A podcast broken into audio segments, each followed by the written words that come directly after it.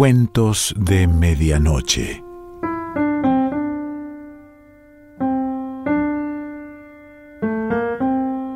El cuento de hoy se titula La mojigata y pertenece a Patricia Highsmith.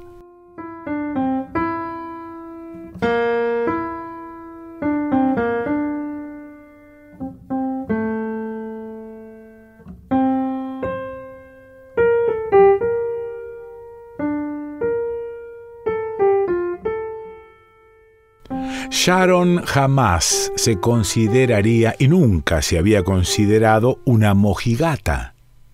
Se consideraba sencillamente respetable. Su madre siempre le había dicho, sé pura en todo. Y cuando Sharon alcanzó la adolescencia, su madre resaltó la importancia de llegar virgen al matrimonio. ¿Qué otra cosa puede ofrecer una mujer a un hombre? Era la pregunta retórica de su madre. Así lo hizo Sharon, y dio la casualidad, o puede que fuese un destino inevitable, de que su marido, Matthew, también llegó virgen al matrimonio. Cuando Sharon le conoció, Matthew era un estudiante de derecho muy aplicado. Ahora, Matthew era un abogado muy trabajador, y él y Sharon tenían tres hijos, Gwen, Penny y Sybil, de edades comprendidas entre los 20 y los 16. Sharon siempre les había dicho a sus amigas, las llevaré vírgenes al altar, aunque sea lo último que haga. Algunas de las amigas pensaban que Sharon estaba anticuada, otras pensaban que sus esperanzas eran vanas en los tiempos que corrían, pero ninguna tuvo el valor de decirle a Sharon que estaba malgastando sus energías, o incluso que quizá estaba condenada a la decepción. Después de todo, la actitud de Matthew y Sharon era asunto suyo, y la verdad es que sus hijas eran unas jovencitas modélicas, eran educadas, atractivas y buenas estudiantes. ¿Sabe? Las vírgenes son un rollo, le dijo el novio de Gwen a Sharon, aunque en tono respetuoso. Toby era un joven brillante y laborioso que estudiaba medicina. Tenía 23 años y asistía a la misma universidad que Gwen, a 70 kilómetros de ahí. Había traído dos recortes de revistas femeninas pensando que impresionarían a la madre de Gwen, a quien acertadamente suponía el origen de los escrúpulos de Gwen. También había traído un recorte de periódico sobre el mismo tema escrito por un sociólogo. Los autores de estos argumentos tenían puestos de responsabilidad en los negocios y en las profesiones liberales, no eran simples progres, señaló Toby. Verá, no hay razón para que una chica tenga que llevarse una desagradable sorpresa cuando se casa. Debería aprender algo antes, y el muchacho también. De lo contrario, si ambos son vírgenes, puede resultar una experiencia difícil y hasta embarazosa para los dos. Sharon permaneció en silencio, horrorizada, durante más de un minuto. Su primer impulso fue decirle a Toby que se fuera. Puso los recortes a un lado en una mesita, como si hasta el papel en que estaban impresos fuese asqueroso. Era evidente para Sharon que lo único que Toby quería era eso, pese a que hasta ahora le había hablado de matrimonio a Gwen. Incluso había hablado con Matthew. Y aunque no habían anunciado el compromiso en los periódicos, Sharon y su marido lo consideraban oficial. La boda se celebraría el próximo mes de junio, después de que Gwen acabase sus estudios. Sharon consiguió sonreír levemente. Supongo que después de que te hayas eh, aprovechado de mi hija, no te interesará casarte con ella, ¿verdad? Toby se inclinó hacia adelante deseando ponerse en pie, pero no lo hizo. Estoy seguro de que usted lo cree así, pero está muy equivocada. Si alguien no quiere casarse, puede que sea Gwen, pero tiene perfecto derecho a saber con quién se casa. Podría ser que yo no le gustara. Es mejor que lo descubra antes, ¿no? No, pensó Sharon, cásate y aguántate, y saca el mayor partido que puedas. Ese era su credo. Era rebajar sus normas. No encontraba las palabras precisas, aunque estaba segura de tener razón. Creo que quizá Gwen no sea la chica adecuada para ti, dijo finalmente. La cara de Toby se ensombreció de aturdimiento. Muy bien, no discutiré más. Lamento haberlo discutido. Recogió cuidadosamente sus recortes. Gwen se había quedado en el jardín discretamente durante esta entrevista. A la hora de la cena tenía la cara larga. Era verano y las tres hijas estaban en casa. No se mencionó el asunto. Toby no volvió a la casa en las dos semanas que quedaban de vacaciones, pero Sharon supuso que Gwen seguía viéndolo. Cuando llegaron las vacaciones de Navidad y Gwen volvió de la universidad, le comunicó a su madre que había perdido la virginidad con Toby. Gwen estaba radiante, aunque ocultaba su felicidad lo mejor que podía porque no quería mostrarse groseramente rebelde. Sharon se puso pálida y casi se desmaya. Pero nos vamos a casar dentro de unos seis meses, mamá, dijo Gwen.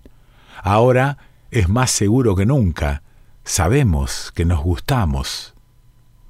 Sharon se lo contó a Matthew. Matthew se puso torvo. No sabía qué decirle a Gwen y por lo tanto se quedó callado. Lo más grave fue que Gwen se lo dijo a sus hermanas, que la habían estado interrogando respecto al cambio de actitud de sus padres hasta que ella se lo contó. Después de todo, pensó Gwen, una hermana tenía 18 años y la otra 16, es decir, las dos tenían edad suficiente para estar casadas si lo hubiesen deseado. Las dos hermanas de Gwen se quedaron fascinadas, pero Gwen se negó a contestar a sus preguntas. Para Penny y Sybil esto prestaba aún mayor hechizo a la experiencia de Gwen. Decidieron hacer igual que ella porque bien sabe Dios que sus respectivos novios las asediaban con la misma petición. Los espantosos golpes cayeron sobre Matthew y Sharon aquellas navidades. Primero Penny y luego la pequeña Sybil llegaron a casa a las dos de la madrugada en vez de a medianoche, que era la hora del toque de queda, dos fines de semana sucesivos. Penny se defendió de las preguntas de sus padres, pero Sybil le soltó a su madre con franqueza que le había dicho que sí, según se expresó a Frank, que tenía 18 años. Ustedes dos, les dijo Sharon a sus hijas Penny y Sybil, no vuelvan a traer a Peter ni a Frank a esta casa, ¿me oyen? Entonces Sharon se vino abajo. Eso sucedió la tarde del día en que Sybil le había dado la noticia. Llamaron al médico. Hubo que darle un sedante. El médico de la familia convenció a Matthew, que casi había pegado a Sybil en su presencia, de que se dejara poner también una inyección sedante, pero Matthew no se derrumbó como Sharon. Ustedes no saldrán de casa hasta que yo les dé permiso para hacerlo, fulminó Matthew a las chicas antes de subir las escaleras tambaleándose hacia su dormitorio que estaba separado del de su mujer. Todas, todas han tirado lo único que podían ofrecerle a un marido, le dijo Sharon a Matthew, y luego hizo venir a sus rubias hijas a su dormitorio para decirles lo mismo. Las hijas bajaron la cabeza y parecieron arrepentidas, pero interiormente no lo estaban. Y cuando salieron del dormitorio de su madre, la hermana mediana, Penny, le dijo a la hermana mayor, en presencia de la pequeña Sibyl, ¿No tenemos al mundo entero de nuestra parte? Las tres hermanas estaban felices porque era su primer amor. Sí, dijo Gwen con convicción. Mientras tanto, Sharon, aún en la cama, le murmuraba a Matthew, que había entrado a visitarla, todos nuestros esfuerzos desperdiciados. El gran tour de Europa, las clases particulares de francés, las lecciones de piano, la civilización. Hacía dos años habían llevado a sus hijas a Florencia, París y Venecia. El médico tuvo que intervenir otra vez con sedantes, aunque le aconsejó a Sharon que tratara de andar un poco. Entonces vino el verdadero golpe. Sibyl tuvo el valor de preguntarle a su padre si Frank, su novio, podía venirse a vivir a casa. Los padres de Frank estaban de acuerdo, si Matthew aceptaba.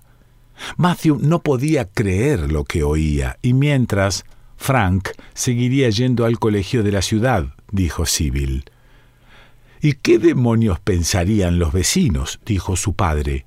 ¿No se te ha pasado por la cabeza? El novio de Estelle está viviendo en su casa, contestó Sibyl antes de salir corriendo del despacho de su padre. Se refería a los Thompson, que vivían en la misma calle. Me dan ganas de tirarles cubos de agua, dijo Sharon desde su cama, refiriéndose a los novios de sus hijas.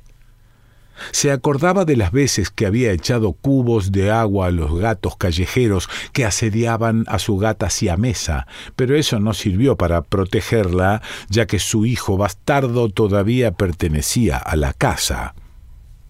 Matthew estaba intentando todo lo que podía para mantener a la familia unida. Hay algo bueno, decía, ninguna de nuestras hijas está embarazada y Gwen se va a casar. Pensaba en la familia de Estelle Thompson, en la misma calle, que tenían al novio viviendo en casa. No podía contárselo a su mujer. La mataría. Aquello le había hecho una profunda mella al propio Matthew, pero ¿no sería mejor ceder un poco que quedar completamente derrotado? No será igual, replicaba Sharon, volviendo la cara hacia otro lado con tristeza. Gwen ya no es pura. Comprendiendo que traer a Frank a su casa haría mucho daño a sus padres, Sibyl se fue a vivir con Frank. Esto destrozó a Matthew. Le temblaban las manos y no fue a su oficina durante un par de días. Le daba vergüenza hasta de que lo vieran en la calle. ¿Qué estarían pensando los vecinos? En realidad, a los vecinos ya no les escandalizaban estas cosas y algunos pensaban que contribuían a dar estabilidad a los jóvenes. Penny, la mediana, compartía ahora un apartamento con Peter en la ciudad donde estudiaban y ambos iban mejor en sus estudios. Esto fue en enero y febrero. También en enero, Sharon se enteró de que su pequeña Sibyl se había trasladado a casa de Frank. Se lo dijo la asistenta. Matthew nunca hubiera podido contarle a su mujer semejante cosa. Sharon seguía en la cama. Naturalmente había echado de menos a Sibyl unos diez días antes y Matthew le dijo que Sibyl había hecho su maleta y se había ido a casa de la hermana de Sharon en la ciudad y que continuaba yendo al colegio. Pero la asistenta comentó con una alegre risa y sin venir a cuento Ya sé que Sibyl se ha marchado a casa de su novio, ya es una mujercita. La asistenta creía que Sharon estaba enterada. Sharon, drogada por los sedantes, pensó que la asistenta le estaba gastando una broma cruel. No es momento para risas ni cuentos graciosos, Mabel. Pero si es verdad, dijo Mabel, entonces comprendió que Sharon no sabía nada. Sal de mi casa, gritó Sharon con toda la energía que le quedaba. Lo siento, señora, dijo Mabel, y salió de la habitación. Sharon se levantó de la cama con dificultad, pretendiendo bajar a hablar con Matthew, que estaba en casa otra vez. En lo alto de las escaleras, Sharon perdió su asidero en la barandilla y se cayó, rodando los treinta y cinco terribles escalones que, aunque alfombrados, la dejaron horriblemente magullada. Matthew la encontró al pie de la escalera y llamó al médico inmediatamente. Está representado el derrumbamiento de su hogar, dijo el médico, que era un poco psiquiatra y se creía inteligente. ¿Pero qué gravedad tienen las lesiones? preguntó Matthew. No se había roto nada, pero ahora tuvo que permanecer en la cama. Se fue quedando cada vez más débil, y lo mismo le ocurrió a Matthew como por contagio. Dejó de trabajar. Afortunadamente podía permitírselo. Él y Sharon envejecieron rápidamente en los meses siguientes. Sus hijas prosperaron. Gwen dio a luz un niño. Pocos meses después de su matrimonio, Sibyl obtuvo una beca por sus buenas notas en química. Penny, soltera, seguía viviendo con Peter y a los dos les iba muy bien. Estaban estudiando sociología y lenguas orientales con intención de hacer trabajo de campo. Todas tenían un objetivo en la vida. Para Sharon, la vida había perdido su sentido porque su objetivo principal había fallado para ella sus hijas eran vagabundas, putas enmascaradas, y sin embargo, Penny y Sibyl, aunque no Gwen, continuaban recibiendo dinero de casa. Matthew estaba atrapado entre la espada y la pared. Veía que a sus hijas les iba bien, pero él era como su mujer, no aprobaba su conducta. Después de todo, él se había mantenido casto hasta el matrimonio, ¿Por qué no podía hacer lo mismo todo el mundo, especialmente sus hijas? Fue a ver a un psicoanalista cuyas palabras parecieron dividir a Matthew más aún en lugar de integrarle. Además, las cartas de su hija Gwen implicaban que la actitud de él era un tanto ordinaria. Matthew deseó suicidarse, pero no lo hizo, porque siempre había pensado que el suicidio era una cobardía. Murió mientras dormía a la edad de 70 años. Sharon sobrevivió hasta una edad increíblemente avanzada, 99 años. Hacía mucho tiempo que había prohibido a sus hijas pisar su casa tenía ya cuatro bisnietos y nunca había visto ni a los nietos ni a los bisnietos. En su senilidad, Sharon regresó al pasado y sus palabras de moribunda fueron Las llevaré vírgenes al altar, al altar. Tuvieron que atarla a la cama. Era preferible a que se cayera otra vez por las escaleras. Patricia Highsmith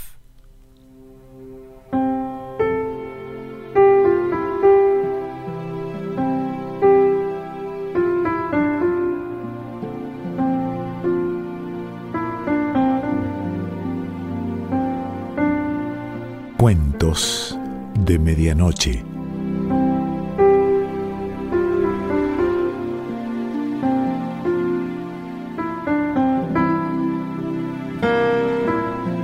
Selección Pancho Mondino.